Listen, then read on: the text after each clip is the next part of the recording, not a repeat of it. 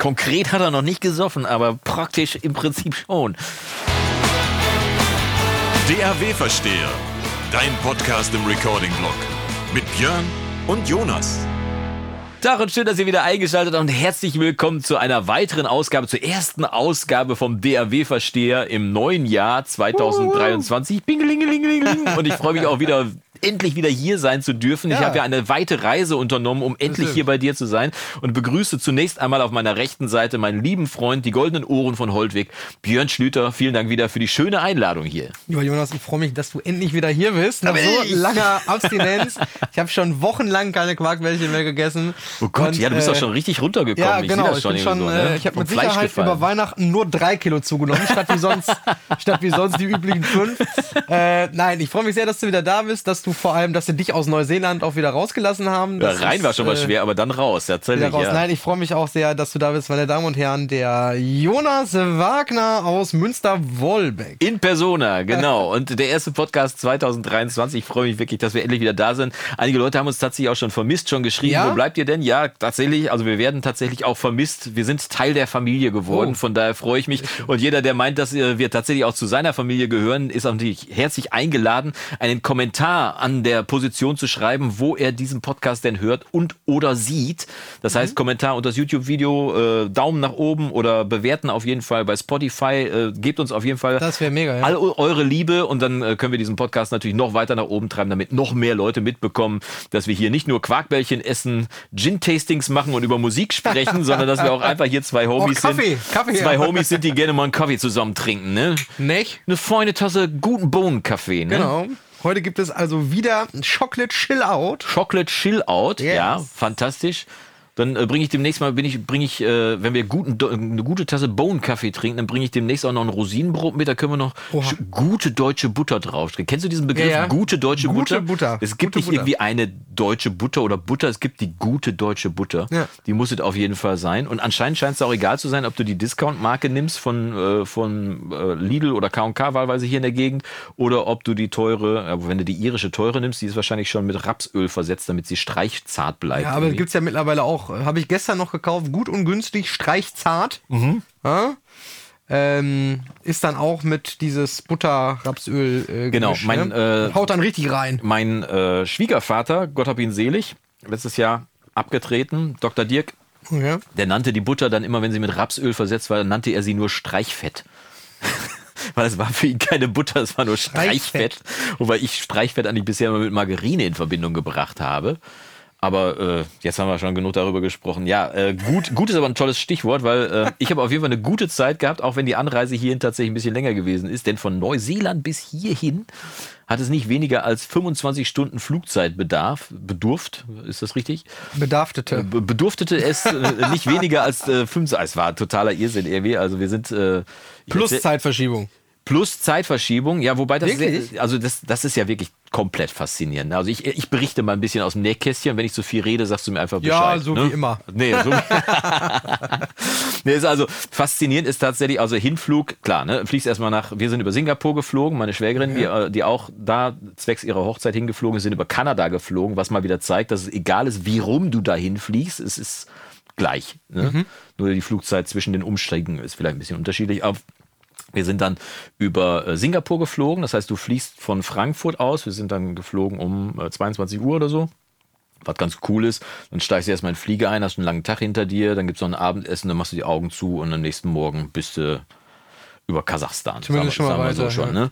Und äh, dann fliegst du bis Singapur und bis dahin ist noch alles gut. Mhm. Äh, dann steigst du in Singapur aus. Singapur sind 28 Grad, kommst aus 5, da sind 28 Grad, runter klimatisiert 23, hast aber die dicke Jacke an, den Hoodie, das ist alles, was du für 5 Grad Deutschland brauchst. Mhm. Flieger kam zu spät an, wir hatten noch eine halbe Stunde bis zum nächsten Flieger, also ja? durch Singapur irgendwie, wo ist das Gate? Hallo, dahin. Und ich zu meinen Lieben nur so, Macht euch keine Sorgen, die haben unseren Koffer an Bord. Ohne uns fliegen die nicht. Ne? Die fliegen ja nicht, wenn der Koffer an Bord ist. Mhm. Weil, wenn der Passagier nicht an Bord ist und sein Koffer an Bord ist, dann könnten die ja davon ausgehen, dass in, der, in, der, in dem Koffer eine Bombe drin ist. Ja. Also muss der Koffer raus. Ne? Ich sage, ohne uns fliegen die nicht, sind sie auch tatsächlich nicht. Also wir haben den Flieger noch gekriegt. Dann weiter fliegst du nochmal zwölf Stunden. Bist schon 13 mhm. Stunden im Flieger gewesen. Nochmal zwölf Stunden von Singapur nach Neuseeland. Ja. Und äh, dann steigst du da aus. Da war dann Frühsommer oder später Frühsommer, wie auch immer, keine so 20 Grad, irgendwie ganz angenehm, super Wetter. April, Mai, so quasi Wetter. Ja, Juni eher so, ne? So, Juni, so, so die Ecke. Und äh, dann erster Schock, unsere Koffer nicht da. Oh. Yay, die waren in Singapur geblieben. Super. Der von meiner Schwiegermutter war noch mitgekommen, aber unsere wohl nicht mehr so. So viel ja. zu dem Thema, wenn die Koffer ohne uns drin fliegen sind. die nicht. Eben, genau. Die wären wahrscheinlich doch ohne uns geflogen. Ja. Aber wie gesagt, von meiner Schwiegermutter, der Koffer war ja an Bord, also konnten sie zumindest ohne sie nicht fliegen und dann haben wir vielleicht da hinten dran gehabt. Mhm. Peng. Ja, äh, fanden die da aber auch nicht so super irgendwie, weil war ja Weihnachten. Wir waren ja am 24. dann da. Wir sind am 22. losgeflogen in Frankfurt und sind am 24. morgens um 6 in äh, Auckland gelandet. Also da schon mal crazy, ne? Ja. Und dann bist du aber, hast die Uhr eh schon komplett verdreht, weiß gar nicht mehr, welche Uhrzeit, welcher Tag, was nicht irgendwie, aber es ist morgens um sechs oder so, um sieben. Dann äh, steigst du da aus und dann hast du halt den ganzen Tag noch, weil es sind exakt zwölf Stunden Zeitverschiebung. Und die musst du erstmal austarieren. Das heißt, wenn bei denen mittags 12 Uhr ist, ist bei uns nachts 12 Uhr. Und die haben Vorsprung, die zwölf Stunden. Das musst du erstmal austarieren. Also war das ein langer Tag, bis wir dann im Bett waren und so weiter. Und dann am nächsten Tag hast du zwar noch so ein bisschen Jetlag, das geht einigermaßen. Auf dem Rückweg natürlich das Gleiche. Ne? Da fliegst du dann gegen die Uhr, aber es sind halt trotzdem zwölf Stunden. Ja, ja, Darüber klar. kannst du nichts wegdiskutieren. Ne? Die, Die musst sind halt, halt erstmal irgendwo äh, in der, in der Jetlag, Ferne. Ja. total abgefahren. Aber vor Ort muss man wirklich sagen, äh, das Tolle an Neuseeland ist erstmal, also das Klima war ganz fantastisch. Dann ist das Land wirklich sehr groß und da wohnen ja, glaube ich, nur vier Millionen Leute oder so. Also ist wirklich nicht viel los. Mhm. Wenn du dann da durch die Gegend fährst, dann denkst du, hinter jedem Hügel springt gleich ein Hobbit her. Also wirklich original so grüne Hügel, zwischendurch mal eine Palme, wo du denkst, wo kommt die Palme her? Dann zwischendurch für mich als Griechenland-Fan sogar ganz cool, zwischendurch mal Feigenbäume, die jetzt halt im Juni noch nicht, also für die gefühlt im Juni noch nicht so weit sind. Für uns äh, Westeuropäer im Juni ist die Feige noch klein, im September ist sie dann groß, da kann sie geerntet werden. Also wenn man in drei Monaten dahin fahren würde, könnte man noch Feigen ernten. Und fantastisches Land, irgendwie ganz tolles Wetter haben wir gehabt, irgendwie direkt verbrannt, irgendwie, weil da wohl die Ozonschicht relativ dünn ist über Neuseeland. Und die Sonne ballert also deutlich mehr als hier in Europa. Äh, mit dem Ergebnis, dass ich unter einer Markise gesessen habe und mir trotzdem die Nase verbrannt habe und die Pläte, weil ich keinen Hut auf hatte. Ich wollte gerade sagen, du hast ja auch eine Angriffsfläche. ne? Ich habe auch Angriffsfläche, ja, schönes Gesicht braucht viel Platz, sagt man ja. Und ähm, um die alten Sprüchekiste mal wieder aufzumachen. Check, alter Spruch für heute schon weg. Aber ähm, ja, tatsächlich nicht eingecremt, weil pff, in Griechenland kriege ich mich einmal am Tag ein, irgendwie mit einer 20 oder mit einer 30 am Anfang und dann läuft das so durch, selbst für einen Rothaarigen wie mich. Ne? Und dann, nee, nee, sagten die Neuseeländer, hier musst du vorsichtig sein, Ozonschicht und so. Ich, ja, ich, hier, ich kann dann ab. Ja, nix kann ich irgendwie von wegen. Ey, nach einem Tag schon so unter der Markise schon halbwegs verbrannt, Ja. irgendwie und dann eingesehen, okay, alles klar, ich brauche einen Hut. Ich habe ja so ein Hutgesicht, ich kann nichts tragen, also gar nichts, also trotzdem Hut auf. Sonnencreme, eine 50er drauf. Wir haben tatsächlich fünf Tage dann Sonne gehabt, danach wurde das Wetter äh, sonnenärmer, sag ich mal. Nicht schlecht, wäre blöd gesagt, ne? weil es wurde einfach stürmisch, regnerisch, kälter. also aber- schon schlecht, ja. Ja, im Vergleich zu Sommer, ja, Mhm. ne? aber im Vergleich zu Deutschland immer noch gut, wenn der Sturm nicht so feste gepustet hätte. Ja. Aber diese fünf Tage haben gereicht, dass ich mehr Sonne bekommen, also mehr Farbe bekommen habe als in vier Wochen Griechenland. Und da war ich wirklich komplett baff. Also stehst unter der Dusche und denkst, so, jetzt muss ich mal den Dreck von den Füßen abwaschen. Oh, ist gar kein Dreck, ist Farbe. Okay, alles klar, habe ich nicht mit gerechnet. Also die Mhm. Sonne hat richtig Kasala. Vielleicht muss ich das auch mal versuchen, weil bei mir ist ja rot und dann wieder weiß immer die Du Haut. bist mehr so der englische Typ. Ich bin mehr so äh, Nach- Flusskrebs. Ja, nach äh, Rot kommt Weiß. Ja, genau. Der Engländer sagt ja, nach Rot kommt Braun. Auf jeden Fall äh, Land fantastisch und tatsächlich die Erkenntnis unterm Strich, wir waren ja jetzt nur in Anführungszeichen nur 16 Tage da mit An- und Abreise und so weiter, aber trotzdem hat sich diese lange An- und Abreise inklusive Jetlag zweimal so gelohnt, dass wir gesagt haben, also wenn das finanziell leistbar wäre und mit dem grünen Gewissen des CO2-Fußabdrucks und so weiter vergle- ver vertretbar wäre, dann könnte man das auch mal für 14 Tage machen, weil einfach das Land so viel zu bieten hat, so abwechslungsreich ist, so toll ist. Ich bin im, im, im Pazifik schwimmen gewesen, beziehungsweise schwimmen wäre übertrieben. Ich hab- habe mit den pazifischen Wellen gekämpft. Äh, also erstmal haben die eine extrem hohe Tide, also das Ebbe und Flut sind wirklich richtig, dass das Wasser weggeht. Jetzt nicht so wie an der Nordsee, aber schon richtig weit weg Wasser und dann kommt es auch wieder hoch. Und dann haben die halt pazifische Welle, drei Meter Welle, ist da nix irgendwie, ne, an der passenden Stelle. Ich da rein, eine Stunde rumgetobt, irgendwie so, ja, wo bleibt ihr so? Alle so, ne, so, Welle ist so, ne, und ich Stunde rumgetobt. Und dann irgendwann drehe ich mich um und sage, noch eine und drehe mich in die linke Richtung um. Das Wasser unter mir meinte aber, es müsste in die rechte Richtung zurückfließen. Und dann war es so, als wenn du beim Skifahren so den, der Skier bleibt noch stehen, Knie dreht sich aber Ah. so. Äh, Knie verdreht. Und Und da kann ich ja drauf. Gerade mein linkes Knie, das ist immer das, was so ein bisschen Mucken macht bei mir. Ja, habe ich schön Knie gehabt. Habe ich auch bis heute noch. Hey, ja, ja, sensationell. Ja, im gewissen Alter, ne? Das ist. Es wird nicht besser. ich habe diese Verletzung das letzte Mal tatsächlich, also diese Art der Verletzung, verdrehtes Knie, das letzte Mal vor 14 Jahren gehabt. Also mhm. von daher kann ich ja sagen, toi, toi, toi, auf Holz geklopft, wenn er nur alle 14 Jahre wiederkommt, gut. Aber faszinierend war einfach. So oft stehst du ja auch nicht im Pazifischen Ozean. Ja, aber wie aus dem Nichts vor allem diese Situation kam tatsächlich, weil ich bin ja vorher schon eine Stunde da rumgetobt mhm. gegen die Wellen. Da war nichts irgendwie, es war alles dufte und dann drehst du dich einmal blöd um und das Knie so, das, äh, das war es jetzt mal für die nächsten 14 Tage. Was ja im Prinzip kein Thema gewesen wäre, wenn wir jetzt nicht unter anderem hätten auf dem Rückflug 25 Stunden sitzen müssen. Ja, ne? sehr schön. Ne? Und äh, da mal wieder äh, festgestellt, dass gut gemeint und gut gemacht zwei unterschiedliche Dinge sind. Wir hatten tolle Plätze auf dem Rückflug. Und zwar äh, waren wir in der Holzklasse quasi die erste Reihe. Und die, äh, die Business Class wird getrennt durch so eine Wand. Mhm. Ne? Und dann kommt halt die nächste Reihe in der Mitte, da saßen wir halt. So mhm. prinzipiell erstmal gut, keiner vor dir, der den Sitz runterklappt und so weiter. Du hast ein eigenes Display, was du hochklappen kannst und alles gut irgendwie. Eins ja Nachteil, wenn du vor dir eine Sitzreihe hast, dann kannst du zumindest als kleiner Mensch wie ich, kannst du unter dem Sitz die Beine genau. lang machen. Richtig, ja. Da aber nicht, weil da war ja die Wand. So, so, mit anderen Worten, ich konnte mein lediertes Knie nicht irgendwie das Bein lang machen. Jetzt mussten wir aber in diesem Ding irgendwie pennen und du weißt nicht, wie du sitzen sollst. Mhm. Und, äh, boah, das war echt heftig. Naja. Um's, ich bin auch äh, kein Fan von, von Schlafen im Flugzeug oder so. Das ist, äh, bin ich ganz schlecht drin. Oder im Bus Null. oder so. Null. Also ich habe mhm. eigentlich mal eine Zeit lang gedacht, dass ich das ganz gut könnte. Mhm. Und hatte dann mal irgendwann auf der Fähre nach Griechenland, hatte ich mir dann nur so ein, so ein Flight Seat, heißen die, dann gebucht, irgendwie für die Übernachtung. Bin ich alleine gefahren. Äh, ne, da sind wir mit der Familie gefahren, genau. Hinweg nach Griechenland, äh, Karre auf die Fähre gestellt und dann habe ich gedacht, ja, Kabine können wir uns sparen. Flight Seat im Flugzeug nach, äh, was weiß ich wo, haben wir auch gepennt. Das muss ja gehen, so ein Flight Seat. Nee, geht nicht mehr. Also das, in einem Flugsitz zu schlafen ist wirklich, also klar, wenn du Business Class fliegst, irgendwie, dann hast du Platz, kannst dich lang machen, hast eine Decke, dein mhm. Space und so weiter. Äh, dein Platz, wir wollen ja nicht so viele Anglizismen. Aber äh, das ist auch eine lustige Geschichte. Der, der, der, das Englisch, was sie da sprechen, mhm. du fließt ja nach Neuseeland, die Landschaft ist irgendwo zwischen England, Irland Schottland, äh. und Karibik aber auch, weil naja. zwischendurch Palmen, ne? Und faszinierende alte Bäume, die Kauri-Bäume, die nur da wachsen, ganz tolle Bäume, die haben so eine ganz glatte Rinde, die aber aussieht, als wenn die überall rosten würde. Mhm. Und musst auch überall die Füße desinfizieren, wenn du in Kauriwälder rein willst, damit die keine Schädlinge da reinkriegen okay. und so weiter. Also ganz pingelig. Ähm, aber die Sprache halt von den Kiwis, die bezeichnen sich auch selber als Kiwis, mhm. also die Neuseeländer, äh, ist Englisch. Also das ganze Land ist europäisch geprägt, sieht auch europäisch aus. Sie sprechen auch Englisch, aber so eine kleine Unterart von Englisch, sagen wir mal so. Ich sitze also mit den, mit den zukünftigen Schwiegereltern äh, meiner Schwägerin zusammen und wir unterhalten uns so und auch über das Haus und so weiter und ich erzähle, was ich für ein Haus habe und er fragt mich dann irgendwann, weil ich gesagt habe, dass unser Haus ein bisschen älter ist, ein bisschen größer, fragte mich, how do you hit it? Und ich sitze da. How do you hit it? Wie hau ich es? Wie, genau, wie Keine ich es? How do you hit it? Sorry. What did you mean? Was hast du gemeint? Und how do, how do you hit it? How do, how do you get it warm? Ach so. Ah, nicht get, get it. Also e, e ist immer irgendwie so Tendenz zu I. Okay. Red ist Read und und also schon und, so britisch. Äh, so nee, noch schlimmer. Auch, ja. Also der die die britischen, also die Briten, die wir da getroffen haben, Taxifahrer zum Beispiel, ganz viele Leute, die aus England ausgewandert mhm. sind, die da leben. Ne? Der der war ein ganz fantastischer Taxifahrer. Aber wie gesagt, die Einheimischen, die sprechen das E immer so Richtung I und da musst du erstmal abstrahieren, was der wohl gemeint haben könnte. Und ja, how, how do you heat it? Heat wie, wie heizt ja. du dein Haus? Genau. Ne?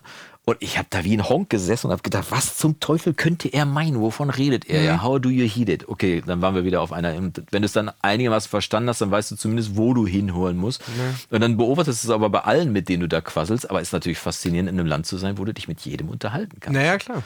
Ne? Und was sie halt trotzdem da haben, ist die Tradition, dass sie die, äh, die Sprache der Einheimischen dann trotzdem parallel gefahren wird. Das heißt also, viele Schilder sind zweisprachig, äh, Ansagen in der Fähre zweisprachig. Mhm um eben die Tradition der alten Sprache des Landes nicht irgendwie versumpfen zu lassen. Okay. Ne? Dann sind die alle sehr pfleglich mit ihrem Land. Entschuldigung, einmal husten. gehen die sehr pfleglich mit ihrem Land um, räumen alle ihren Müll ab. Wir sind dann Silvester an so einem, äh, an so einem See gewesen. Du kannst mit einem Camper da fast überall stehen, wo es ausgewiesen ist. Also mhm. ist nicht wie hier in Europa, wo du nirgendwo stehen kannst, sondern es gibt ganz frei, freie Campingzonen und so weiter. Und dann kamen halt ganze Familien kamen in diesen Park rein, wo auch Sitzbänke waren und sogar feste Grills standen, die du benutzen kannst, cool. die aber richtig sauber waren. Und zwar nicht sauber, weil die sauber gemacht wurden von der örtlichen Verwaltung, sondern weil einfach Leute, die den benutzt haben, danach den wieder sauber machen. Ne? Und dann kam so eine riesen, riesen Horde an Familien da rein in diesen Park. Aber glaubt mal nicht, dass da, als sie wieder weg waren, dass da eine Plastiktüte gelegen hat oder sonst was irgendwie. Nicht wie in Münster am Aasee am ja. 1. Mai, wo du dann danach erstmal irgendwie eine Generalinstanz da reinjagen musst oder so, ne? Sondern wirklich Was alles picobello und wirklich, äh, die haben einen ganz hohen Anspruch an sich selber, an ihr eigenes Land, das mhm. sauber zu halten und eben nicht diese Umweltverschmutzung da zu machen, was mich wirklich beeindruckt hat. War wirklich was ich jetzt gehört habe über Neuseeland, das kannst du mir wahrscheinlich bestätigen oder kannst du mir da was zu sagen. Ähm, stimmt es, dass du da in der Öffentlichkeit nirgendwo mehr rauchen darfst? Oder ich wollen hab, die das äh, äh, einführen? Ich habe ehrlich gesagt nicht drauf geachtet, aber ich habe da, wenn ich so drüber nachdenke, eigentlich, ich habe da nahezu niemanden rauchen sehen. Mhm. Wenn dann E-Zigarette dampfen? Ja, ja, das ist, glaube ich, erlaubt. Mhm. Also äh, ich habe das gehört, aber äh, ich müsste es jetzt, mir fallen ja solche Sachen immer während des Podcasts ein, ja. dass ich sie nicht verifizieren kann. Gefährliches Halbwissen. Wir haben ja unsere Schlüter. Zuschauer und Hörer, die uns das genau. ja verifizieren können. Vielleicht kann da jemand was zu sagen. Ne, ja. Tatsächlich hat mir das vor, vor gar nicht allzu langer Zeit jemand erzählt, der sagte, ähm, in Neuseeland darfst du quasi in der Öffentlichkeit draußen darfst du nicht mehr rauchen, also klassisch Zigarette rauchen. Ähm, E-Zigarette und diese äh, Ersatzdinge sind aber erlaubt. Und zwar kamen wir auf das Thema, weil du, ähm, ich war in Kanada mal ähm, auf, auf Tour, auch im mhm, Orchester, mhm, drei Wochen. Ähm, und da ist es zum Beispiel so, du darfst nicht direkt vor öffentlichen Gebäuden rauchen. Mhm. Das steht aber nirgendwo. Das weiß man. genau, was? das ist halt da so. Ne? Ja. Das heißt, du musst erst erstmal musst du ja wissen, ist das ein öffentliches Gebäude, vor dem ich gerade stehe? ja, vor allem als, ja. als Nicht-Einheimischer. Ja, vor allem. Also ganz klassisches Beispiel: Du gehst aus einer Mall raus mhm. und du darfst nicht direkt vor der Tür rauchen. So wie das ja in Deutschland mittlerweile auch in vielen Krankenhäusern so ist, dass du nicht mehr direkt vor der Tür beim Krankenhaus rauchen darfst, sondern musst dann in so eine Raucherzone genau, gehen. Da, wo so, die coolen Leute sind. Ja, man weiß es nicht. Naja, auf jeden Fall äh, war das in Kanada auch so und da sind wir so ein paar Mal ähm, halt reingetappt, weil du denkst ja nicht drüber nach als Deutscher. Gehst aus dem nee, Restaurant ja, oder irgendwo raus, an, ja. hast Zigarette an, so, ne? Ähm, und so kam ich auf das Thema und da musste ich an dich denken, Neuseeland, äh, habe ich gedacht, frage ich dich mal. Also sag mal so, ich habe auf jeden Fall sehr wenige Kippen auf dem Boden gesehen. Hm. Also mal eine, aber egal, wo wir waren. Waren bestimmt die deutschen Touris. Höchstwahrscheinlich. Was faszinierend war, wir sind an so einem Strand, äh, also an, an so einer Küste, haben den Camper da abgestellt und das Strand wäre jetzt übertrieben, weil das wäre, würde ja Sand bedeuten, aber da war Stein und so weißes Zeug, was auf dem Boden lag. Äh, Muscheln. Mhm. Und wir sind da so, der ganze Strand voll mit Muscheln irgendwie so. Wirklich unfassbar viele Muscheln, ganz tolle Muscheln, so ganz diese weit gefächerten, die man hier von, vom Shell-Logo. Mhm, ja, diese Muschel. Ja. Ne? Das ist so eine ganz flache, aber sehr große, tellergroße, teilweise handtellergroße Muschel in verschiedenen oh. Farben, von schwarz bis rot und so weiter. Und eben diese komischen Muscheln, die ich da gesehen habe, so ganz weiß ausgebleicht, der ganze Strand voll. Und ich greife so runter und nehme so eine in die Hand. Woran erinnert mich diese? Ist das eine Auster? Ja, das war eine Auster. Der ganze Strand lag voll mit Austern. Okay. Also geweste ja, ja, Austern. Ne? Mit anderen Worten, wenn da so eine Menge an leeren Austern am Strand schon liegt, ich dachte erst, da wäre irgendwie eine Rotte Franzosen durch und hätte mal so ein bisschen geschlürft, irgendwie so, ne? Mm. Nee, nee, äh, also nichts gegen Franzosen. Die haben einen guten Geschmack irgendwie. Die habe ich, dann, hab ich dann später erkannt, Manchmal. dass sie da war. Nee, ich erzähle gleich, wo, wo, ich die wirklich erkannt habe. Ähm, aber äh, so viel Austernschalen an verschiedensten Stränden, an denen wir gewesen sind, dass ich gedacht habe, boah, wie viel muss erst da draußen liegen? Ja, also klar. und leben. Ne? Und daran war jetzt leider nicht zu denken. Ich hatte, hatte meine äh, Tauchermaske zwar mitgenommen, aber dadurch, dass die Tide da so stark war und die Strömung und, und die Wellen und so weiter, war da immer so viel Sand aufgewirbelt, dass du durchs Wasser nichts gesehen hättest. Und Hast du denn im Restaurant irgendwo Austern gegessen? Nee, ich mag, also ich habe noch nie Austern gegessen. Ich habe ehrlich gesagt auch kein, kein echtes Bedürfnis danach, Austern zu essen, äh, mhm. äh, zu schlürfen und so weiter. Und um auf die Franzosen zu kommen, äh, ich habe äh, ich neige dazu, Leute, die Seeigel essen, als Franzosen zu bezeichnen, weil ich die in Griechenland ganz oft beobachtet habe, dass Franzosen dann Urlaub in Griechenland machen. Ne? Dann geht Papa schön mit so einem Netz und einer, und einer Harpune und einer Tauchermaske ins Wasser, kommt dann wieder, hat das ganze Netz voller äh, Seeigel eingesammelt und die werden dann quasi vor Ort geknackt und lebendig aus dem, aus dem Seeigel rausgegessen. Oh. Und wir waren, ja, mit Weißbrot soll lecker sein. So, ne? jeder wie er mag. Aber äh, da sind wir auch an einem Strand in, in Neuseeland gewesen und da lagen halt auch jede Menge leere Seeigel und die waren definitiv nicht äh, abgelebt, weil, weil irgendein Fisch die geknackt hat, sondern die waren einfach aufgebrochen und leer. Und da habe ich noch gedacht, okay, da war jetzt hier tatsächlich eine Rotte sagen wir mal Seeigelliebhaber. Sagen wir oh. nicht Franzosen, sondern Seeigelliebhaber. Ja, aber das, ja, das, das ja, aber ob du jetzt eine Auster schlürfst, äh, nackig direkt aus der Muschel, oder die kannst du da übrigens kaufen. Tatsächlich, wir waren im Supermarkt und dann gab es da so einen so so einen Metallschrank, wo von oben die ganze Zeit so Wasser runterrieselte mhm. und die Austern lagen dann quasi in der Auslage. Konntest du direkt kaufen. Frisch. Die leben dann ja, die müssen ja noch leben, weil sonst werden die wahrscheinlich ganz schnell schlecht. Ich persönlich habe jetzt keinen Bezug zur Auster. Vielleicht weiß ich nicht, muss ich noch 20 Jahre älter werden, dass sie mir. Ich habe es ja noch nie probiert. Bei mir bist du da völlig an der falschen. Total, ich bin ja mit allem raus, was irgendwie im Wasser, äh, äh, was irgendwie im Wasser schwimmt, bin ich ja komplett raus. Machst du keinen äh, Fisch? Nee, da bin ich, äh, also ich äh, lasse mich gerne auf so eine Forelle Vierkant, äh, Captain Iglo Forelle Vierkant, lasse ich mich ein. Äh, das gute Alaska Seelachsfilet oder so. Nee, äh, aber auch nicht gerne. Ne? Ähm, und vor allem, wenn es dann richtig also ich verstehe jeden, der sagt, boah, irgendwie so eine Dorade oder sowas richtig ja. toll gemacht. Ja. Alles super. Äh, genauso sag ich dann irgendwie, okay, irgendwie so ein schönes Stück Rinderfilet oder ja. weiß ich nicht, ein, äh, oder ein, ein Entrecot, Whip-Eye oder so. Da sagen mhm. auch viele, boah, nee, das ist nichts für mich, ne? Ich habe es tatsächlich immer wieder versucht, auch Kumpel von mir, bei dem waren wir jetzt auch noch Silvester, der haut sich auch, der haut sich auch ein Kilo Schrimps rein. Das ist überhaupt kein Problem, ne? Ähm, Liegt er mit dem Eiweißflash oh. auf dem Rücken und zuckt nur noch. also, wenn ich das schon sehe, da könnte ich schon, oder, ne, waren wir auch eingeladen, Raclette, ne, mit den Garnelen da ja, oben drauf. Ja, ja, immer geguckt, ich, ich, muss mein Fleisch irgendwo oder mein Gemüse da hinlegen, wo bloß nicht so ein, so ein glibberiges so Teig Sock so vor sich hin rumpelt. Also, äh, da, damit, damit das für alle Mal feststeht. Meeresfrüchte, Tomaten gehen nicht. Und Tomaten, wollte ich sagen. Also, in unserem, äh, äh in, in, unserem final ausgewiesenen Gourmet-Podcast, äh, ja. DAW, wofür steht DAW für Dat äh, fällt mir gleich noch was ein. Äh, DAW-Podcast. Aber lass mal zu anderen Gourmets kommen, nämlich zur Musik. Was? Musstest du arbeiten über die Tage?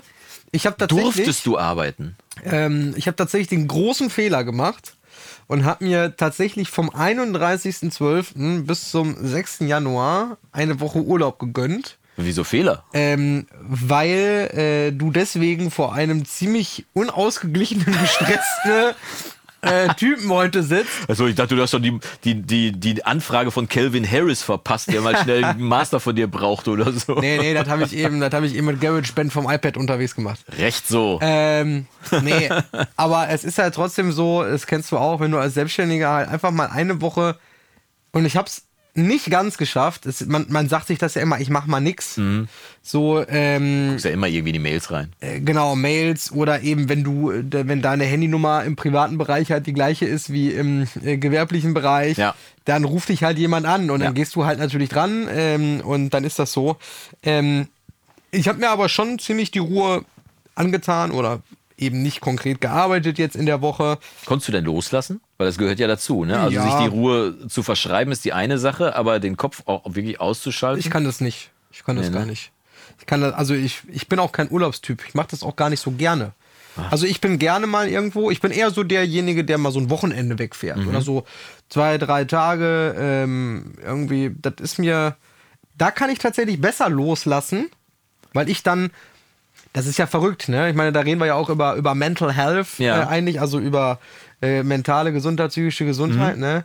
Ähm, ich habe tatsächlich mir und meinem Business gegenüber ein schlechtes Gewissen, wenn ja. ich Urlaub mache. Ja, ich weiß. Ne? Also ich weiß genau, wovon du redest. Genau. Ja. Und ich kann das besser mal so zwei, drei Tage oder mal, wenn einer sagt, komm, keine Ahnung, wir fahren mal Samstagmorgens 10 Uhr, setzen wir uns in den Zug oder mhm. was weiß ich was und kommen nachts wieder oder ja. was äh, das sind Sachen, die ich meistens mehr genießen kann, wo ich entspannter bin, als wenn ich jetzt irgendwie weiß, okay, ich bin jetzt eine Woche weg mhm. und kann auch nicht mal eben, wenn irgendwas ist, eingreifen, nichts tun aus der Ferne. Äh, außer jetzt eine Mail zu beantworten oder irgendwie ne, Schriftverkehr ja. äh, zu machen. Ähm, muss ich schon sagen, also das ist tatsächlich ein bisschen schwierig. Vielleicht habe ich da einfach nur nicht die, die richtige Urlaubsform. Ich kann dir ja vielleicht demnächst helfen, weil ich habe ja demnächst das Tool am Start, mhm. mit dem ich überall arbeiten kann.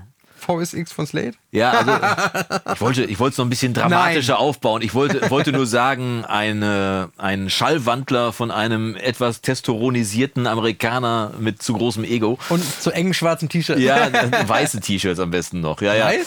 Äh, ich kenne ihn nur im schwarzen T-Shirts. Ja?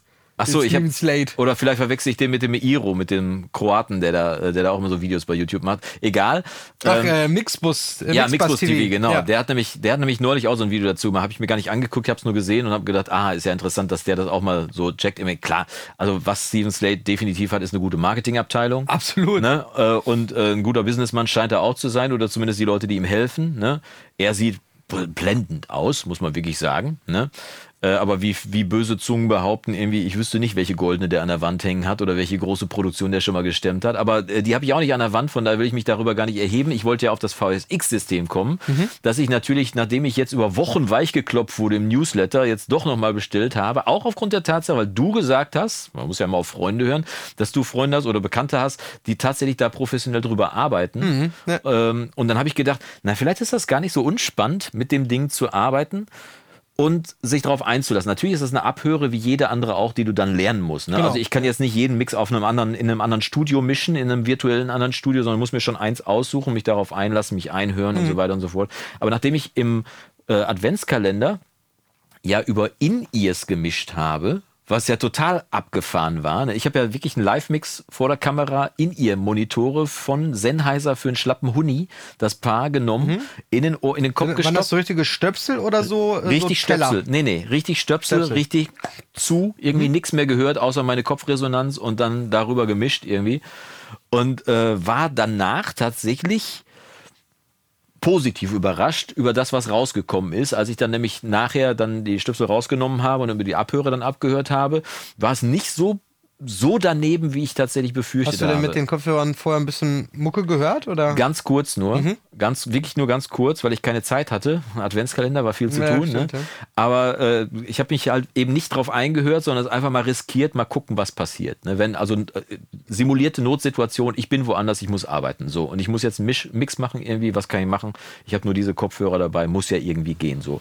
Und ich war echt erstaunt. Dann habe ich gedacht, ja, VSX-System, warum nicht? Viele Leute reden darüber, ähm, viele Leute beschweren sich über die, die Qualität des Kopfhörers. Der soll wohl nicht so durchhaltefähig sein. Irgendwie. Von der Verarbeitung. Ja, habe ich gelesen. Mhm. Aber äh, habe dann einfach mal gedacht, komm, riskier's mal. Wenn er scheiße ist, kann ich ihn wieder zurückschicken. Irgendwie Kopfhörer habe ich ja eh schon eine riesen Odyssee hinter mir. Ne? Äh, befürchte zwar, dass dieser Workflow mit, dem, mit diesem Plugin, dass der nicht so ganz meiner sein könnte, aber vielleicht finde ich da noch eine Routing in meinen DAWs, dass ich den, ich habe es halt gerne, wenn ich einen Kopfhörer abnehme und direkt hören kann auf der, auf der Abhöre. Ne? Und nicht eben vorher erst noch ein Plugin ausmachen muss und wenn ich den Kopfhörer wieder aufsetze, dann wieder ein Plugin anmachen muss. So, ne? mhm. ne? Deswegen habe ich auch das Sonarworks nie benutzt. Aber, aber du hast doch ein Apollo, ne? Ich habe das Apollo, ja, aber die Software läuft ja nicht auf der Apollo. Aber ich kann das Routing so machen, da hast du recht. ja, ja, ich kann das Routing so machen, dass ich dass tatsächlich. die Boxen über den anderen Ausgang laufen parallel. Ja, aber dann muss ich das Routing trotzdem in der DAW so machen, ja, dass klar. Äh, der Output halt ist ja auch. Gut, du musst ne? halt einmal ein Template erstellen. Äh, funktionieren wird es schon, ne? Ja, ich bin der große Template Master, ne? Äh, ich liebe Templates erstellen. Echt? Oh, Ordnung machen. Ich liebe Ordnung machen. Ja, ne? bist du so ein Ordnungsfetischist? Ja. Ah. Die, die, meine Lieblingsabteilung bei Ikea ist die mit diesen ganzen Boxen, weißt du, so äh, diesen ganzen äh, Teilen. Ich liebe das, der Ordnung oh. Schublade. Genau. Oh, also, mal, Schatz, äh, wenn, wenn ihr irgendwo, äh, ich meine, Jonas kann das bezeugen, bist du schon mal jemals in dieses Studio gekommen und es war, es lag nur irgendwo eine Sache rum, die nicht. Ich bin noch nicht mal über einen Krümel Staub gestolpert. Und ich weiß nicht, ob du es im Adventskalender gesehen hast. Ich habe ja sogar einen Schwiffer nach vorne geholt als ein Tool, was in meinem ja, Studio aufgeräumt hat. Ne? Benutze ne? ich äh, tatsächlich auch für das ganze ich habe viel versucht für die analogen Geräte, was ja. Entstauben angeht, ne? so, ein, so ein Staubsaugeraufsatz ja, und sowas ja, alles. Ja, da gibt es schon auch gute Sachen. Ähm, aber so richtig cool und so richtig schnell vor allem äh, geht das wirklich mit dem Swiffer. ja, es ist halt nicht wirklich ökologisch. Ne? Ich habe zu Hause, meine Mama hatte mir aus Südafrika so ein, so Staubwedel aus Straußenfedern mitgebracht, die tatsächlich erstaunlich gut funktionieren. Ne? Also die, das sind jetzt nicht, da werden sich Straußen irgendwie den Kopf ab und dann die Federn nur für solche Dinger, sondern die bleiben halt übrig, die Federn. Und dann hast du also Riesenpuschel Straußenfedern und die funktionieren halt ähnlich halt auch über irgendwie Elektrostatik, sonst was irgendwie. Ne? Und die nehmen das auch schon auf, aber die, die lösen sich mit der Zeit auf. Das heißt, du hast mehr von der Straußenfeder wieder drauf liegen, als dass der Staub verschwindet. Ne? Reinigen kannst du es auch nicht wirklich. Mhm. Und dann stand ich halt vor diesen blöden Swiffern und habe die dann mal gekauft, diesen Puschel. Ne? Bin bei mir über dem Monitor, der jetzt mittlerweile wirklich schon richtig, der schon fast grau war, wenn er aus war. Also wenn er an ist, siehst du es ja nicht, aber wenn er, ne? Und dann da drüber. Und ich so, wow. Und dann macht das ja süchtig, ne? Man sieht ja ein Ergebnis. Ja, dann gehst du darüber und darüber und darüber und hast die ganze Bude sauber und freust dich. Und äh, ja, da bin ich tatsächlich äh, auf deinen Tipp zurückgekommen, bin beim Schwiffer hängen geblieben und habe dann damit mein Studio mal ein bisschen entstaubt. Ja, aber wie gesagt, ich bin schon ziemlicher Ordnungstyp so, deswegen äh, ich hasse so gewisse Sachen einfach. Also, Kabel. Also, Kabel, ja, ich meine, äh, das, äh, ich bin ja sehr erfolgreich da drin, äh, das zu verbergen, was hinter meinem Tisch äh, äh, ähm, hier passiert. Ich werde mal vielleicht ein DAW-Verstreher, Schrägstrich, Recording-Blog exklusiv Einblick hinter Ruhmstour, Ruhmtour oder ja, wie heißt aber das? das muss dann irgendwie hinter einer, hinter einer passwortgeschützten Bereich liegen oder so. Machen wir den Premium-Bereich. Äh, ja, genau. Also äh, meldet euch jetzt für den Premium-Bereich an, wenn ihr wissen wollt, was yeah. wirklich hinter meinem Tisch äh, ist. Nein, also auch da würden wahrscheinlich 90 Prozent der Leute sagen, nee, warum ist doch alles, ist doch alles Taco. Irgendwo ist muss halt ein Kabel liegen. Also aber mich stört es halt wirklich schon. Ähm, aber tatsächlich, das einzige Problem, warum der Zustand so ist, ist ja mein Geiz ähm, weil äh, die Kabel von, äh, von meinen Amphions ja. Sind, ja, sind ja nun mal passive Lautsprecher. Ja, ja. dazu habe ich dir auch schon was gesagt. Genau, das sind ja passive Lautsprecher und äh, dementsprechend führen da eben klassische Boxenkabel, ja, Bananenkabel, wie auch immer man das Bananensteckerkabel ja, ja. äh, sagen möchte, hin von den beiden Endstufen, also für die beiden. Vom äh, Hersteller muss man dazu sagen, ne? Die ganz Originalkabel genau, das sind, sind die Originalkabel vom Hersteller, vom Hersteller genau. die ich eben zusammen mit diesem System erstanden habe und die sind halt leider nur anderthalb Meter lang. Ja, was ist eigentlich da der Hintergrund? Ich meine, äh, nicht jeder hat die Boxen so nah beieinander stehen, dass er die Endstufe genau in die Mitte von zwei Boxen bei anderthalb Meter Abstand stellen kann. Irgendwie. Das ist ja, und du hast ja noch Höhe zu überbrücken, weil die Boxen naja, also das ist ja kein Standard-Setup. Ne? Das ah, okay. ist ja, ich habe ich hab das ganze Set, so wie es jetzt hier steht, ist ja Gebrauch gekauft. Mhm. Äh, ne? Vom, vom äh, lieben Armin Rainer aus Südtirol. Ja. Mittlerweile ein äh, netter Kunde von mir geworden. Ist auch ja, witzig. Umso besser. Boxen abgekauft und, und direkt auch noch einen, Kunden, Kunden rausgemacht. Äh, gewonnen. Das liegt ähm, sicherlich nicht daran, dass du die Boxen gekauft hast, sondern dass du da wahrscheinlich gut drüber arbeitest. Genau. Ähm, ne, ist ein toller Typ, äh, war eine super vertrauensvolle Geschichte. Ich meine, wir reden ja da über ein bisschen Geld so, ne? Deutlich, ja. Ähm, und äh, wie er sich dann darum gekümmert hat, dass das per Spedition ähm, dann irgendwie alles total sicher und safe hier ankommt und auch die ganze Zahlungsgeschichte und so, das war schon wirklich toll. Naja, auf jeden Fall hat er sich dieses Setup halt damals so gekauft. Also wenn du mhm. die kaufst, sind da keine Kabel dabei. Na, warum äh? auch? Ich habe es ja schon mal gesagt, das ist Kupfer. Ganz genau.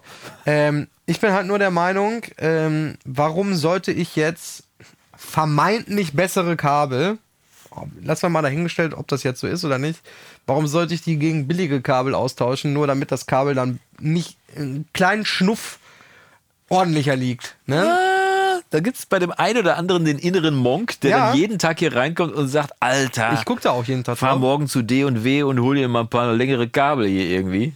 Ja, da gibt es so ein paar Ecken im Studio. Ich glaube, die hat man immer, ne? Da war, da war man äh, eine Schraube in der Wand, da sehe ich jetzt den Dübel. Da gucke ich eher jeden Tag drauf. Ja, das stört dich? Das stört mich, ja. ja. Da darfst du in meine Rumpelbude auf jeden Fall nicht reinkommen. Ja, da war ja schon ein paar Mal. Ne? Ja. Ich, muss, ich muss zwar vorher zwei Valium nehmen, aber. Ich weiß, also als der weiße Schaum so langsam aus deinem Mundwinkel rausgelaufen ist, wusste ich, wir müssen aufhören mit dem Podcast, sonst, kann, sonst schafft er den Tag nicht mehr. Nein, ich finde, äh, habe ich ja schon mal gesagt, als wir bei dir im Podcast aufgenommen haben, ja. bei dir ist halt eine ganz andere Atmosphäre. Ja, in der Tat. Äh, ist auch ein anderes, äh, ein anderer. Ja, ganz andere, ganz andere Ansatz, Ausrichtung, ne? ja, genau. Ja. Ich finde find das witzig. Ich hatte ja ähm, vorher, also der Raum hier hat sich ja auch übelst verändert. Ne?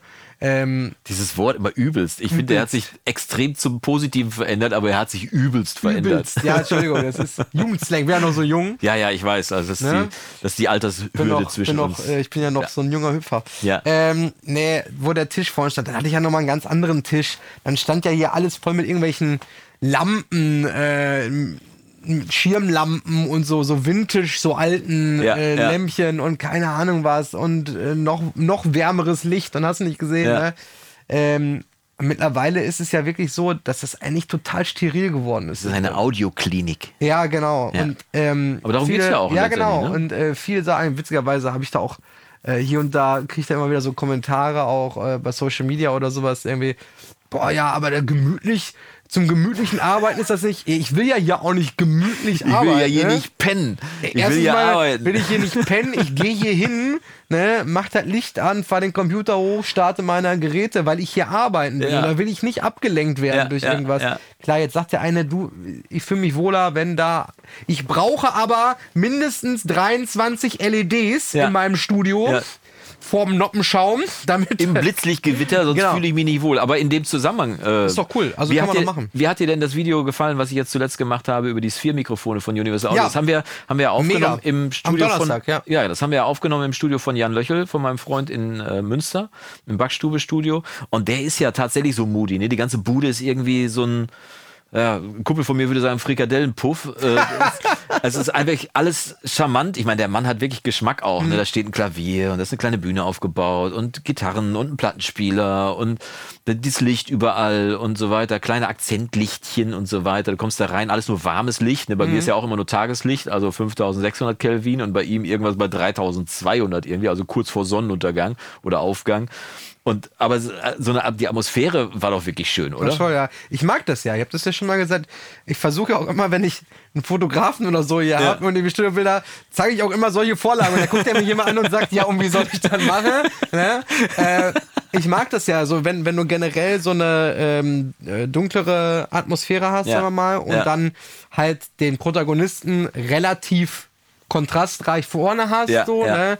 Und dann überall so dieses fast schon orangene Licht. Ja, Kerzenlicht so. mehr oder weniger. Ja, ne? ja, ich mag das schon sehr gerne, aber äh, wie gesagt, ich hatte das ja hier, ich habe ja hier auch so eine, so eine Hue.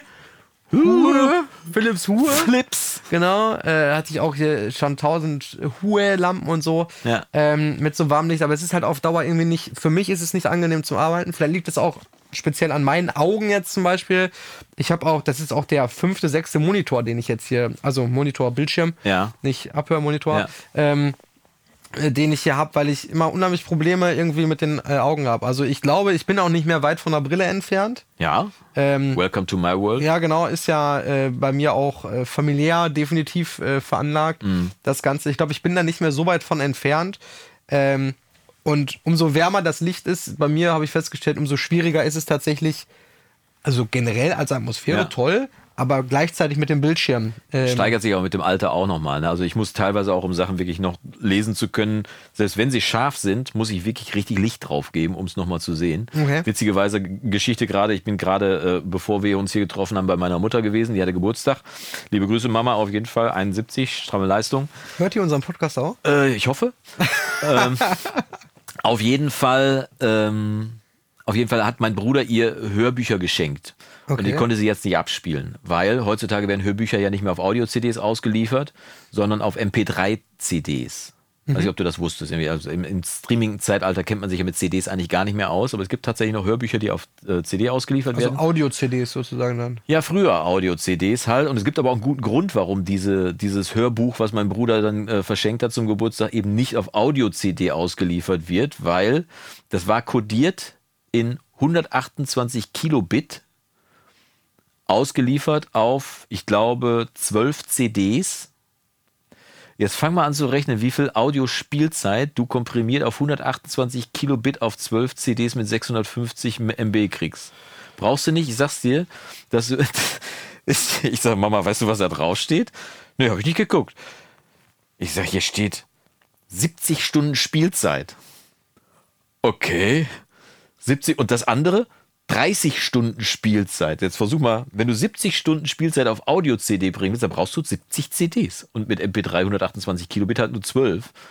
Äh, und das war der Grund, warum meine Mama erstmal ihr Gerät neu konfigurieren musste, ihren DVD-Player zum Abspielen, weil du kannst ja auf einem normalen Audio-CD-Player kannst du ja auch nicht abspielen irgendwie. Ja, meistens nicht, ne? Also ja. Also total abgefahren, aber ich war wirklich Wahnsinn, komplett ne? baff. Äh, Habe ich auch noch nie, hab ich noch nie äh, gehört. Ja, und wenn du das mal überträgst, das ist ja irgendwann mal eingelesen worden diese 70 ja, ja, Stunden so, Hörbuch, ja. ne? Eingelesen.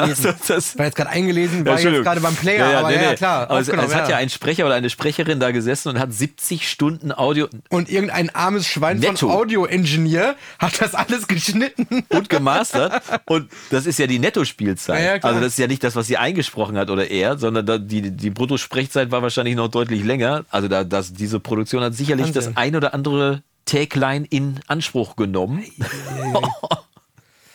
Ach, ja. Also mir reichen schon so, was war denn, was habe ich denn zuletzt mal gemastert? Boah, das waren acht Stunden Spielzeit, glaube ich, oder ja. so. Äh, also Laufzeit. Ja. Sieben, acht Stunden Hörbuch, ne? Ja das äh, wird schon anstrengend mit der Total. Zeit. Ja, ich habe ja damals die, äh, das Hörbuch, äh, diverse Hörbuchproduktionen auch begleitet, unter anderem ja die, das Hörbuch von, von Gabi Köster damals, was sie mhm. eingelesen hat.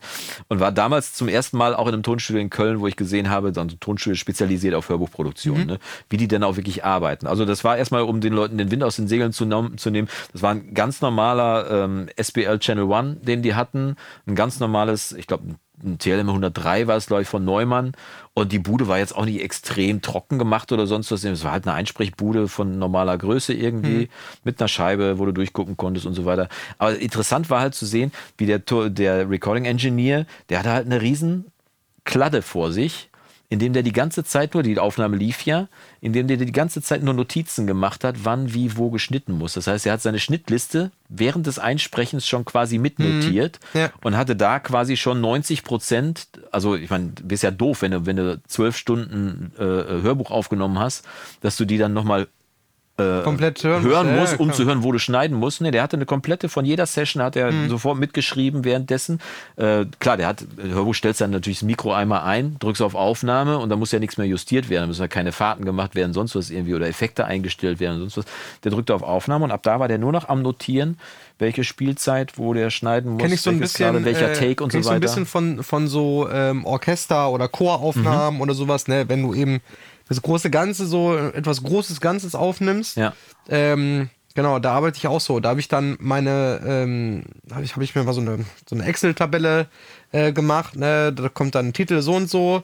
Und ähm, da habe ich dann einfach nur Spalten, äh, wo ich dann schreibe, also jetzt musikalisch betrachtet, so wie er darauf hört, okay, da muss ich irgendwie da hat sich versprochen oder da war was falsch betont oder was auch immer. Mhm. Äh, und ich schreibe dann äh, bei 1,25, da war ein Intonationsfehl, äh, Intonationsschwäche oder ja zu früh, zu spät, Timing, was auch immer. Ja. Das schreibe ich halt auch auf, mhm. weil du willst ja bei einer Orchesteraufnahme, wenn da 50, 60, 70 Leute sitzen, kannst du ja nicht alle 30 Sekunden abbrechen. Nee, und nochmal äh, neu. Und nochmal ja. neu, sondern du musst natürlich dann nachher schauen, okay, äh, du schneidest das dann zusammen ja. irgendwie auch, ne, so gut wie möglich, dass dann immer geht. Du hast dann immer deine Schnittpunkte, die du vorher mit dem Dirigenten zum Beispiel absprichst, ne.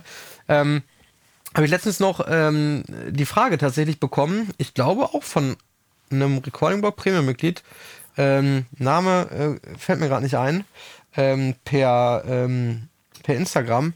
Ähm, Orchesteraufnahme, wie, wie man da am besten vorgeht. Ne? Also äh, er hätte irgendwie ein Orchester, was er aufnehmen äh, oder was gefragt hätte, dass, äh, ja. ob, ob, er das aufnehmen kann und so. Ja.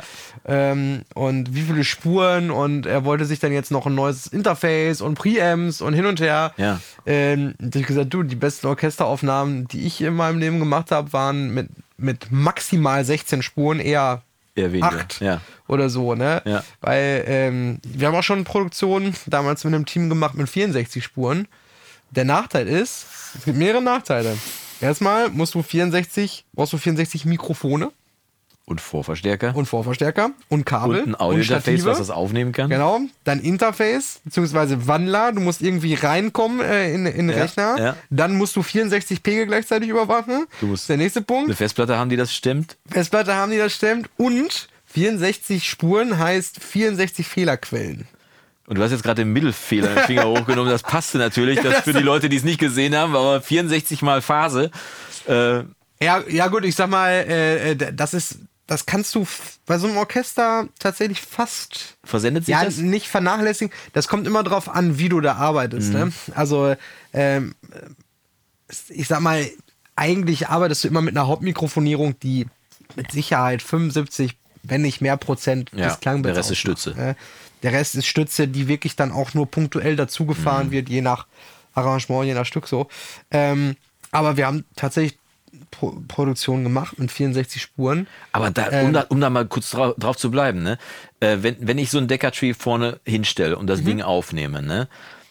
ich habe ja gerade Phase gesagt, dieser Laufzeitunterschied zwischen der Stütze am Instrument und dem Tree, mhm. wie machst du das? Gleich ich aus, ja mit, mit, mit, also händisch dann. Misste aus, wie weit war der Abstand? Ja, genau, klatschen und dann, okay, verstanden. Aber dann ziehst du die quasi direkt auf den, auf den Tree drauf? Ähm, ja, eigentlich schon. Okay. Also du musst halt immer schauen, wenn du jetzt zum Beispiel einen Decker-Tree hast. Decker-Tree sind ja, sind ja fünf Mikrofone. Ja. Ne? Es gibt, glaube ich, auch diesen kleinen Decker mit drei. Ne? Ich weiß nicht, ob man das noch Decker-Tree nennen darf. Ähm, ich arbeite zum Beispiel eigentlich nie, fast nie mit einem Decker-Tree. Ja. Ne? Ich habe meistens eine Mischung aus irgendwie ORTF und, und AB Ja, oder ja.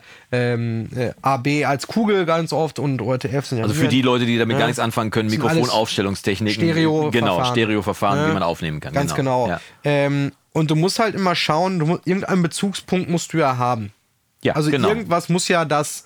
Es gibt ja auch die andere Variante, dass du sagst, wenn du zum Beispiel jetzt wirklich sagst 64 Spuren oder müssen ja nicht 64 sein, können ja auch 39 sein. Ja. Äh, das Reicht auch wirklich- schon bei 16. Genau, reicht ja jeder Musiker, jedes, gehen wir mal davon aus, es gibt ja nicht nur Orchester, es gibt ja auch Kammermusikensembles, es gibt ja, Ja, auch Big ja, Bands, es gibt Chöre, was auch immer. Also immer wenn du ein großes Ensemble hast, ähm, du kannst ja auch Einzelsignale aufnehmen von jedem. Ja, kannst du. Klassischerweise Ja, ja. 20 Mann Chor, jeder kriegt einen SM58 in die Hand. So, und du machst zusätzlich eine äh, Raummikrofonierung. Noch ein besseres Beispiel dazu, äh, so wird das ganz oft gemacht bei Bläsersätzen. Mhm. Ähm, also wirklich bei Popmusik, Popularmusik, ich rede jetzt nicht von klassischer Big Band, Mhm. das ist ganz oft gemacht, du hast deinen Bläsersatz, äh, äh, da sitzen die äh, oder stehen, die haben natürlich alle ihre ähm, Close. Mikrofone, Mhm, Close genau. Mics. Ähm, und dann wird aber eben der Raum auch ähm, mit einer Raummikrofonierung, mit einer Stereomikrofonierung Ja. versehen. Ähm, Wenn alle gleichzeitig spielen, aber dann. ja, natürlich, Ja. müssen alle gleichzeitig spielen Ja. dann, ne? Ähm, um dann eben diesen, diesen Zusammenschweißcharakter direkt von Anfang an zu haben. Ja. Ne? Ähm, das kannst du halt dann machen, wenn du, wenn du eine sehr gute Section hast, weil wenn du natürlich anfängst, äh, äh, sage ich jetzt mal, jeden dritten Ton nachher zu schneiden, nach vorne, nach hinten und hoch und tief und Ja. äh, weiß ich nicht. Ja. Da kannst du dir natürlich auch schenken, äh, so eine Ra Raum- oder Stereomikrofonierung. Aber so kannst du es bei einem Chor zum Beispiel auch machen. Ne? Aber ich kann, ich kann da kurz, äh, für Leute, die da Bock drauf hätten, sowas mal zu mischen. Ne? Wir haben tatsächlich diesen Monat, im Januar, haben wir in den Spuren des Monats eine Produktion, die genau so einen Bläsersatz dabei hat. Ah, cool. Das heißt, wir haben eine Produktion, der Song heißt äh, Enormous Vocabulary, ist so ein bisschen äh, mit zugekniffenem Auge. Irgendwie so ein Typ, der so sagt, hey Leute, ich bin der Heißeste, weil ich habe einen riesen Wortschatz, ne, auf Englisch. Tom Critlin heißt der Künstler, irgendwie ist ein, ein Podcaster auch aus äh, Amerika. Cool. Und äh, der hat mir diesen Song zur Verfügung gestellt, uns, den Premium-Mitgliedern. Und da ist eben auch eine Studioaufnahme eben mit solchen Bläsern, wo du halt wirklich für die Bläser auch entsprechend die Raumaufnahmen mit dabei geliefert bekommst. Das heißt, die Section, äh, Section hat tatsächlich die Sektionen, die Bläser zusammen, haben das eingespielt und wir haben entsprechend auch die Raummikrofone dabei. Das heißt, wenn man da Bock drauf hätte, müsste man in den Premium-Bereich reinmarschieren. Kleiner Hinweis meinerseits, lohnt sich sowieso. Und dann da äh, mal diesen Song finden und äh, kann dann damit, mit dem, Ich was du gerade ein, erzählt ich hast, möchte gerne ein Kassengeräusch nachmachen. äh? Klatting! Ja, genau. Nein, darum geht's ja gar nicht. Es geht halt tatsächlich darum, dass das, dass das halt wirklich auch ein Content ist, an den du sonst nicht rankommst. Ne? Du kommst an so eine Aufnahme nicht ran. Ja, es geht auch darum, dass ich den Tom Critlin dafür bezahlen musste, dass ich die Spuren bekomme. Und außerdem muss der Jonas ja auch jede Woche, nee, alle zwei Wochen ein Quarkbällchen für 3,50 Euro kaufen. Richtig, die bezahlen sich auch nicht von selber. Nee. Und wie soll ich die Bude warm kriegen? Und außerdem verschenke ich ja schon so viel bei YouTube. Und das ist ehrlich gesagt wirklich so. Ne? Also was ich da an Zeit reinstecke, aber das nur am Rande. Nein, ich wollte nur darauf hinweisen, wenn man mal Bock drauf hätte, tatsächlich so aufgenommene Spuren zu mischen und damit zu spielen mal oder einfach nur mal reinzuhören, muss man ja gar nicht mischen wollen, einfach mal zu hören, wie das klingt, dann ginge das im Premium-Bereich mit den aktuellen Spuren des Monats. Enormes Vocabulary. Der Song ist großartig. Um auf deine Eingangsfrage zu Ja. antworten, ja, ich würde immer die Close Mics, zumindest wenn sie dann popular auch gemischt werden, äh, äh, populär gemischt werden, nicht popular, Ja. ähm, würde ich schon phasentechnisch angleichen. Ja. Wie machst du es denn beim Schlagzeug dann? Also letztendlich hat man ja bei einem Overhead, ich frage jetzt einfach mal blöd in die Runde, ne? Äh, das Overhead hat ja auch einen Laufzeitunterschied zum Snare-Mikrofon. Ziehst du die auch auf die gleiche Zeit? Ich zum Beispiel nicht, weil ich möchte diesen Unterschied haben. Also bei, bei Overheads gibt es ja neun Milliarden Philosophien, Ja. aber ich sage jetzt mal ganz, ganz, ganz weit gefasst gibt es ja zwei Philosophien. Entweder ist Overhead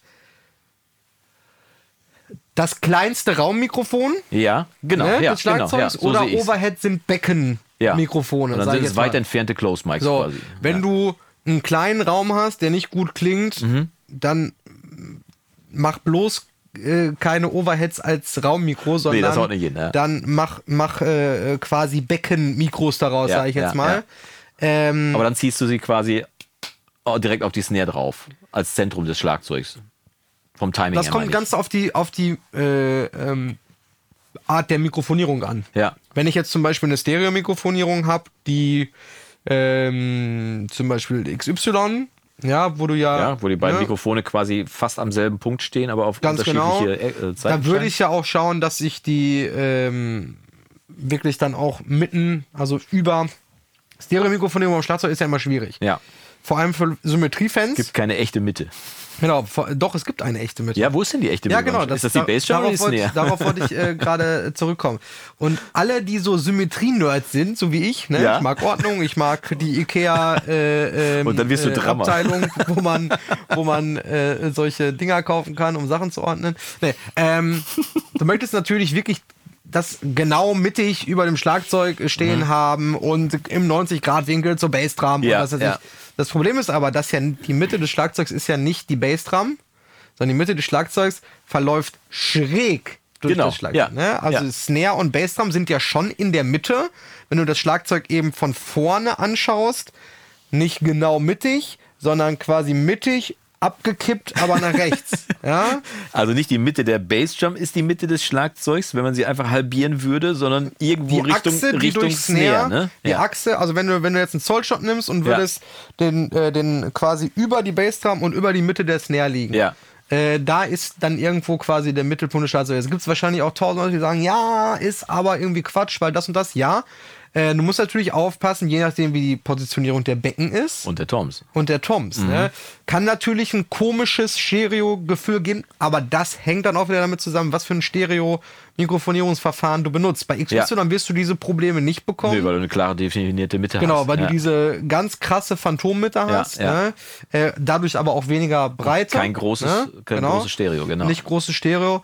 Ähm, mittlerweile, ähm, ich weiß gar nicht, weil zuletzt hier war es, hatte ich, glaube ich, an meinem äh, mikrofonierten Set, glaube ich, auch noch ein Stereo. Ja, das ist ein AB aufgehängt, glaube ich. Ja, doch, AB, genau. Ja. Mittlerweile bin ich auch hier ähm, eher auf Close Becken gegangen. Ich habe Mhm. jetzt zuletzt zwei, zwei so, so Rock-Sachen oder mehrere so Rock-Produktionen gemacht, Ja. ähm, wo, ich, wo ich eher so die, diese, diese definierten Becken haben wollte und äh, mir dann eher, ich habe ja hier noch mein Treppenhaus, Raummikro und so. Ja. Ähm, und äh, Freut die äh, Nachbarn auf jeden Fall. ja. Oh, Schlüter ist wieder am Trommeln. Wer weiß, ob die das überhaupt hören. Ich trommel ja ganz leise. Ja, sicher. ey. Das ist immer so eine Philosophie. Die hören, die hören dein ne? Trommeln, hören die nicht, aber deine Bassdrum hören die. Die Die, Bassdrum hören die machen nämlich uh, uh, klingt Ja. eine halbe Stunde nach. Die Bassdrum, die hat auf jeden Fall auch nicht Schuf. Die hatte richtig Schub. Also ich kenne wenig Subwoofer, die so viel, so viel Schub haben. Das ist schon ein feines Ding. Die gute alte Birke. Mega. Die gute alte Birke, die hat Wumms unten rum. Ja, Ja. aber ist immer eine Philosophiefrage, glaube ich. Ja. Ne? Ich hatte tatsächlich eine, eine Aufnahme und ähm, hab, hab so ein bisschen editiert Ja. äh, dann und wollte es halt losschicken an den Produzenten. Ne? Ähm, oh, das- das- hab da so ein bisschen, ja, was habe ich gemacht? Ja, ein bisschen äh, Timing korrigiert, ein bisschen geschnitten, also ein bisschen vorne weg, hinten Ja. Luft raus äh, und habe, glaube ich, weiß ich nicht, ein EQ auf der Bassdrum gehabt oder so. Hab gedacht, komm, den rechne ich mit raus, der macht Sinn, da war Ja. einfach eine Resonanz Ja, drin oder so. ja. Ähm, hab das so gehört, Digga, irgendwie hat die Bassdrum wenig Schub, ne? Ja. Äh, dafür, dass der liegt ja da in der Grenzfläche drin, ne? Ja. Ähm, und hab tatsächlich einfach mal auf, äh, auf den Phasenschalter gedrückt. Faszinierend, ne? Ne? ähm, also ich habe ja exakt in dem Setup habe ich jetzt 20 Songs aufgenommen. Ja, alle gut. Alles gut. Und jetzt beim 21. denke ich, irgendwie hat die Bassdrum keinen Schub. Ne? Ja. Ganz komisch, warum auch immer. Aber hast du daraufhin die alten Produktionen auch nochmal überprüft, Nee, bei aber denen du da das war, Fragezeichen nicht dran gemacht hast? Nee, Nicht. aber, aber da war, nee, da war so viel Low-End, das kann nicht sein. Ähm, warum auch immer das bei der war, ob das jetzt tatsächlich dadurch kam, dass ich die Overheads äh, äh, äh, Zwei umgestellt Zentimeter habe. verschoben oder so. äh, Ja, ein kann bisschen sein. ja. umgestellt ja, habe. ja. Ne? Ähm, Also das als Tipp Ja. auf jeden Fall in die Gemeinde. Der Phasenschalter ist nicht nur als Dekorationsobjekt da, sondern gerade beim Schlagzeug gerne mal einfach auf Verdacht drücken. es gibt zwei Dinge, die super wichtig sind, wenn man eine Klangquelle mit mehreren Mikrofonen Ja. äh, ähm, bearbeitet oder auch aufnimmt. Zum einen ist es natürlich die Phase, das heißt immer mit dem Mhm. Phasenschalter spielen. Man ist erstaunt, auch quasi, man kennt ja immer Snare von oben und von unten, ja, muss unten die Phase drehen. Ja. Wie oft aber auch, wenn du die Phase von dem Top, oder du hast nur ein Mikro an der Snare Ja. und drehst die Phase und im Verhältnis zu allem anderen hast du auf einmal Wumms in der Snare, Ja, ja. weil Overhead oder Übersprechen auf anderen Sachen äh, äh, Genau. die die Phase da kaputt Ja. machen. Ne? Und Oder ein Kabel falsch gelötet ist, kann passieren. genau. Und äh, was tatsächlich auch hilft, äh, das ist so ziemlich das einzige Anwendungsszenario, wo ich zum Beispiel auch einen Linear Phase Equalizer benutzen würde. Bei der Bassdrum? Nee. Bei, bei Mehrspuraufnahmen, die, ah, okay. das, die, die gleiche Klangquelle ja. haben. Weil wenn du jetzt zum Beispiel, du gibst dir ganz, ganz viel Mühe mhm. und misst aus, dass die Overheads den gleichen Abstand zur Snare ja, haben ja, und hast nicht gesehen mhm. und äh, passt die Phase dann auch manuell an. Und ähm, wenn du jetzt einen ganz normalen Equalizer benutzt, hast du ja immer an den Grenzfrequenzen, die du von deinem Band, hast du ja eine ganz leichte Phasenverschiebung. Ja. So. Das ist ja nun mal so. Die viele Leute aber so auch als Sound positiv, positiv mitnehmen. Genau. genau. Ja. Der äh, 7000 Euro Meselec Mastering äh, Equalizer ist nicht Linear Phase. Ne? Ja. Es gibt keine analogen Linear Phase äh, ja. Äh, äh, Equalizer. Ähm, Linear Phase bedeutet ja einfach nur, dass der dass der EQ, und das kennt ihr alle, wenn, äh, wenn ihr jetzt zum Beispiel beim FAB-Filter Pro Q3 umschaltest von Natural Phase auf Linear Phase, mhm.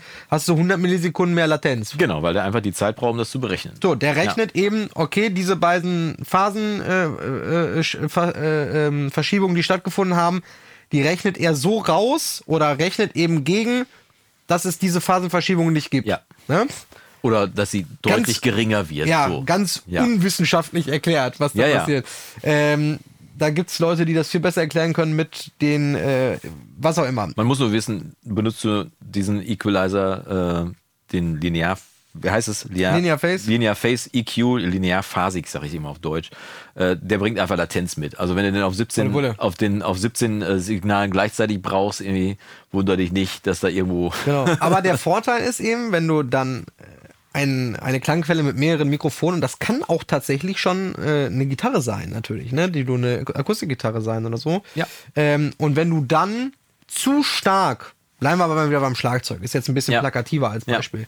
Du hast zwölf Spuren, so wäre so eine klassische Schlagzeugaufnahme, äh, in einem, mhm. wenn du einen guten Raum hast, zwölf ja. Spuren mit, mit Raum und allem drum und dran. Ähm, und du drehst jetzt ziemlich stark drin rum. Dann kann es schon sein, dass du natürlich dann die Phase dadurch durch, die, durch den Equalizer so stark verdrehst ja. im Signal, dass du dir dann dadurch eine Phasenauslöschung wieder durch Übersprechen zu einem anderen, also zum Beispiel Snare zu Overhead, ja.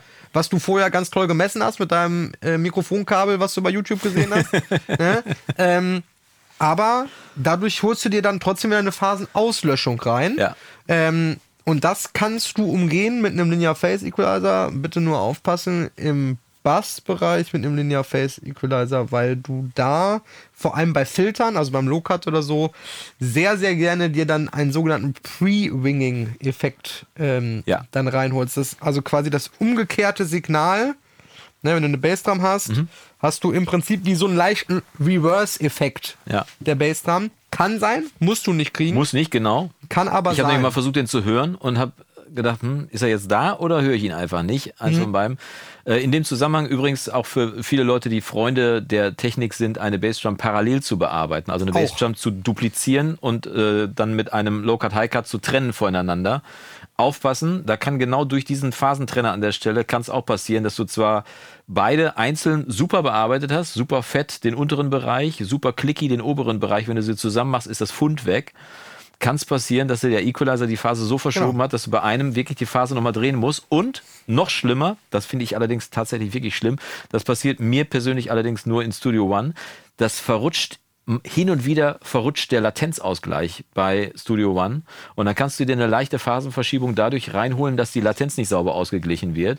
Und da habe ich es auch schon gehabt, dass ich tatsächlich manchmal ein Plugin deaktiviert habe, dann war es in Phase und ich mache das Plugin an und da war es außer Phase. Und es hatte nichts mit dem Plugin zu tun, was es gemacht hat, sondern einfach nur die Latenz, die das Plugin zusätzlich mit reingebracht hat, hat das System nicht sauber rausgerechnet. Also da immer, wie gesagt, wir bleiben dabei, der Phasenschalter darf gerne auch einfach mal auf Verdacht gedrückt werden, wenn du dir nicht ganz sicher bist. Du hast ja eine ganz wichtige Sache ja. noch gesagt, Parallelbearbeitung. Jo super, äh, ist auch ein Anwendungsszenario eines Linear Phase Equalizers. Ja, absolut. Ne, wenn du jetzt zum Beispiel sagst, äh, äh, Parallelkompression auf Vocals oder auf, oder auf irgendwas, auf einem extra Bus, du schickst das Signal nochmal hin, mhm. dann solltest du da auf jeden Fall mal einen Linear Phase Equalizer versuchen, wenn du dann nochmal ein EQ ja. draufpackst. Ja.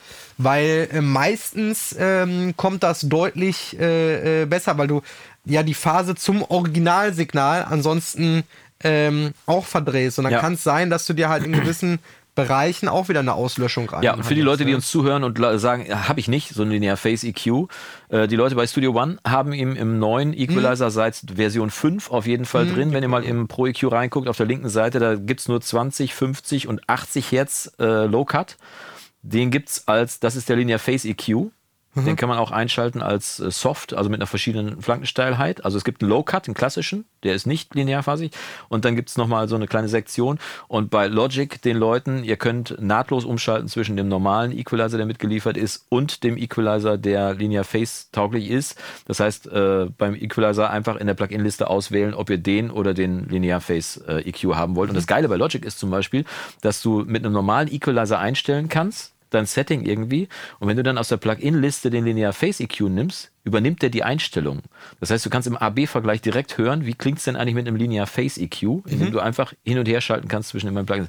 Großartige Geschichte, einfach auch mal um hören zu lernen im Zweifel, mhm. um zu hören, was passiert einfach dabei. Und es kann ja auch durchaus sein, dass du mit dem normalen Equalizer, dass dir das gut gefällt. Dann bleib dabei. Es ist jetzt keine, keine Religion, dass man das machen nee. muss, sondern es geht immer darum, am Ende des Tages, wie klingt es? Klingt Meistens es nehmen wir das als als wohlklingend wahr. Ja, genau. Ne? Also gewisse äh, Sachen. Ne? Wie ja. gesagt, alle. Ja gut, wenn der Bass weg ist, dann ist es, es nicht wohlklingend. Nein, ne? aber ich sage jetzt mal gerade so im Mastering-Bereich, also ich werde immer wieder mit dieser Frage äh, so konfrontiert.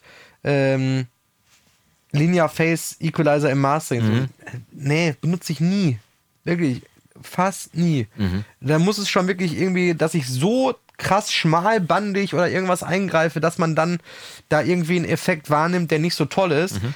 Aber wie gesagt, es gibt keinen analogen Mastering ja äh, EQ, der Linear Phase ist. Nee, und, weil der würde ja nicht in Realtime äh, arbeiten. Dann würden alle Produktionen, die vor ähm, weiß ich nicht, äh, 2005 äh, oder keine Ahnung, wann zum ersten Mal einer Linear Phase EQ äh, rausgebracht hat, äh, da wird das ja alles scheiße klingen und ja. alles phasig klingen ja. und, und weiß ich nicht, ne?